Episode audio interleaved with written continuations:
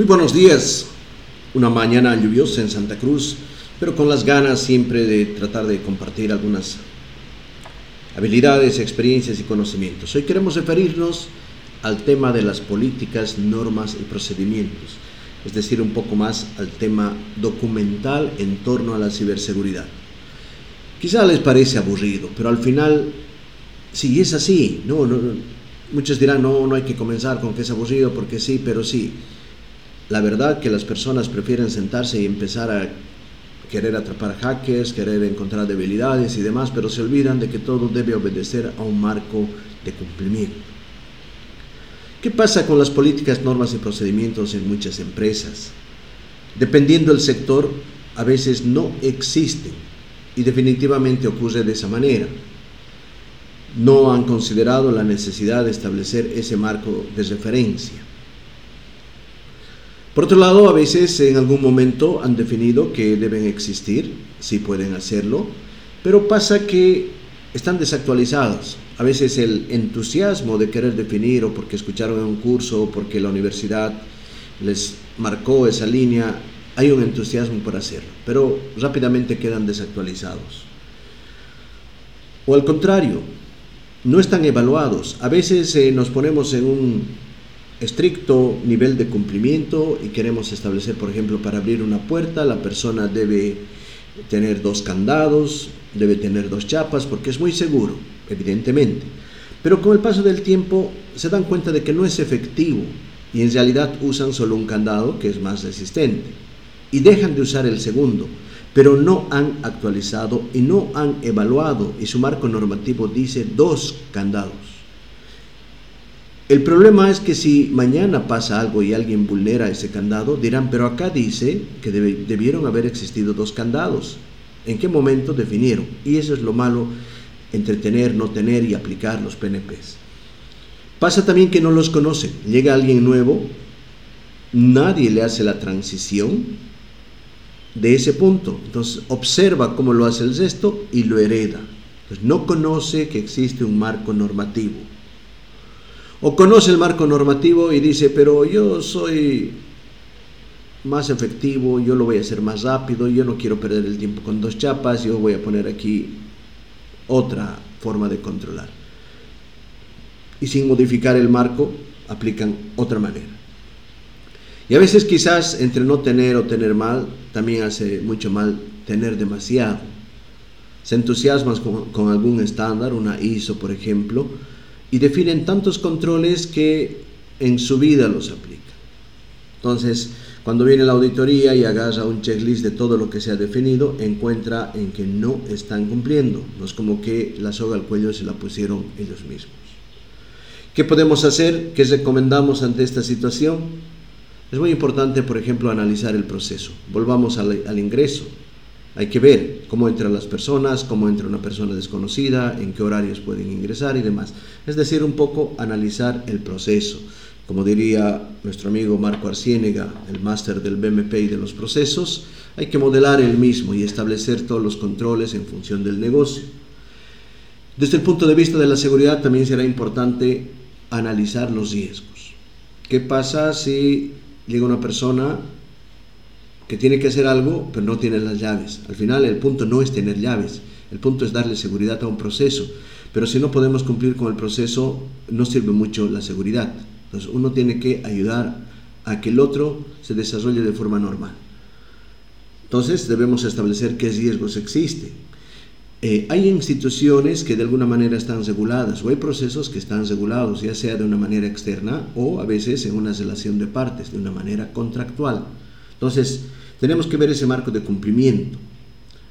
Tenemos que establecer qué es relevante, el proceso, la seguridad del proceso o el control. Por supuesto que el control está en función del proceso, en función de los activos que soportan el proceso. Entonces la relevancia viene por el proceso de negocio, no viene por el control.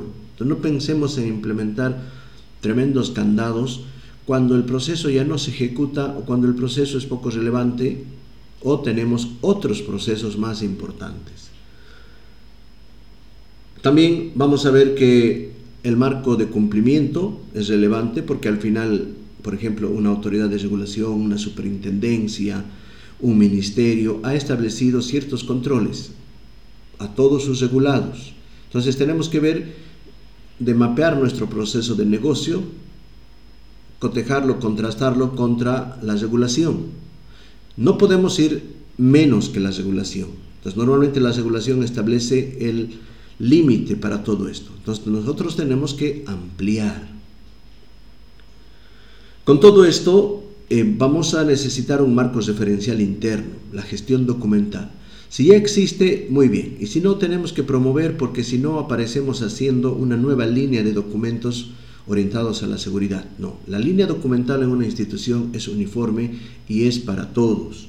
Entonces la institución tiene que tener un marco documental un marco de referencia para aspectos de forma, por ejemplo.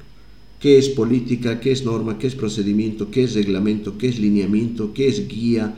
Y dentro todos los documentos internos, comunicado, memorándum, designación, asignación, tiene que, todo eso es gestión documental. ¿Cuáles deben ir impresos? ¿Cuáles tienen que ir con firma autógrafa? ¿Cuáles pueden ser digitales? ¿Cuáles van a tener certificado digital o no? ¿Cómo se van a almacenar? Todo eso está en el marco de referencia para la gestión documental. Aspectos de fondo también. Normalmente cuando hacemos aspectos de forma definimos la estructura también. Está, eh, por ejemplo, todos los documentos tienen una carátula, una hoja de cambios, tienen un contenido, tienen una introducción, tienen un objetivo, tienen un desarrollo, una conclusión, anexos. ¿no? ¿Cómo hacer un trabajo de investigación? Lo mismo aplica acá, para que exista una uniformidad en todos los documentos. Los documentos tienen que hablarse entre ellos, no pueden ser contradictorios. Con todo esto ya estamos listos para redactarlos. Entonces todo viene del proceso y viene del tipo de documento que estamos haciendo. Entonces a veces podemos eh, caer en la tentación de escribir un procedimiento con demasiada explicación. No, la guía va con explicación o hacer el procedimiento con temas normativos mandatorios. El procedimiento solo detalla cómo hacer lo que ya ha sido definido. ¿No? Si la normativa dice que debe existir dos medios de aseguramiento como dos candados, el procedimiento ya no redunda en eso, sino explica cómo utilizar esos candados. Y la política establece más o menos la filosofía de dirección respecto a la seguridad. No habla de candados o no habla de pasos para asegurar el candado. Entonces, para escribir estos documentos tenemos que ponernos en ese contexto de qué estamos redactando. Es muy importante la audiencia. Normalmente las políticas son de un nivel más de alta gerencia, son más reducidos, son más filosóficos, vamos a decir. Explica el por qué estamos haciendo la seguridad. Después de redactarlos pasa por su revisión, su afinación, tiene que haber un cotejamiento versus el resto de documentos. No podemos nosotros, de alguna manera, contradecir lo que hemos establecido en otro documento.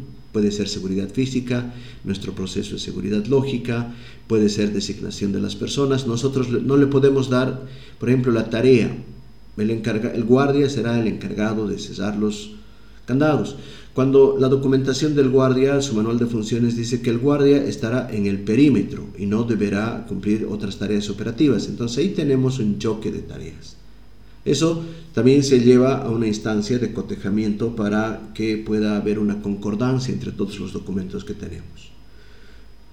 Tiene que seguir su fase de, eh, aprobación, hay una instancia de aprobación, una vez que ha sido aprobado tendrá que ser difundido, habrá que capacitar a las personas que deben aplicarlo, abrir un periodo de implementación de duda, podemos ajustarlos. Y después ponerlos en, vigencia para su cumplimiento y volvemos al ciclo, ¿no? actualizado, evaluado y demás. Entonces esperamos compartir todos estos aspectos en un evento que Yanapti está organizando, está publicado en los medios que tenemos. Muy buenos días, que tengan una semana exitosa, que tengan una semana muy saludable, que sea realmente unos días de mucho provecho. Hasta luego.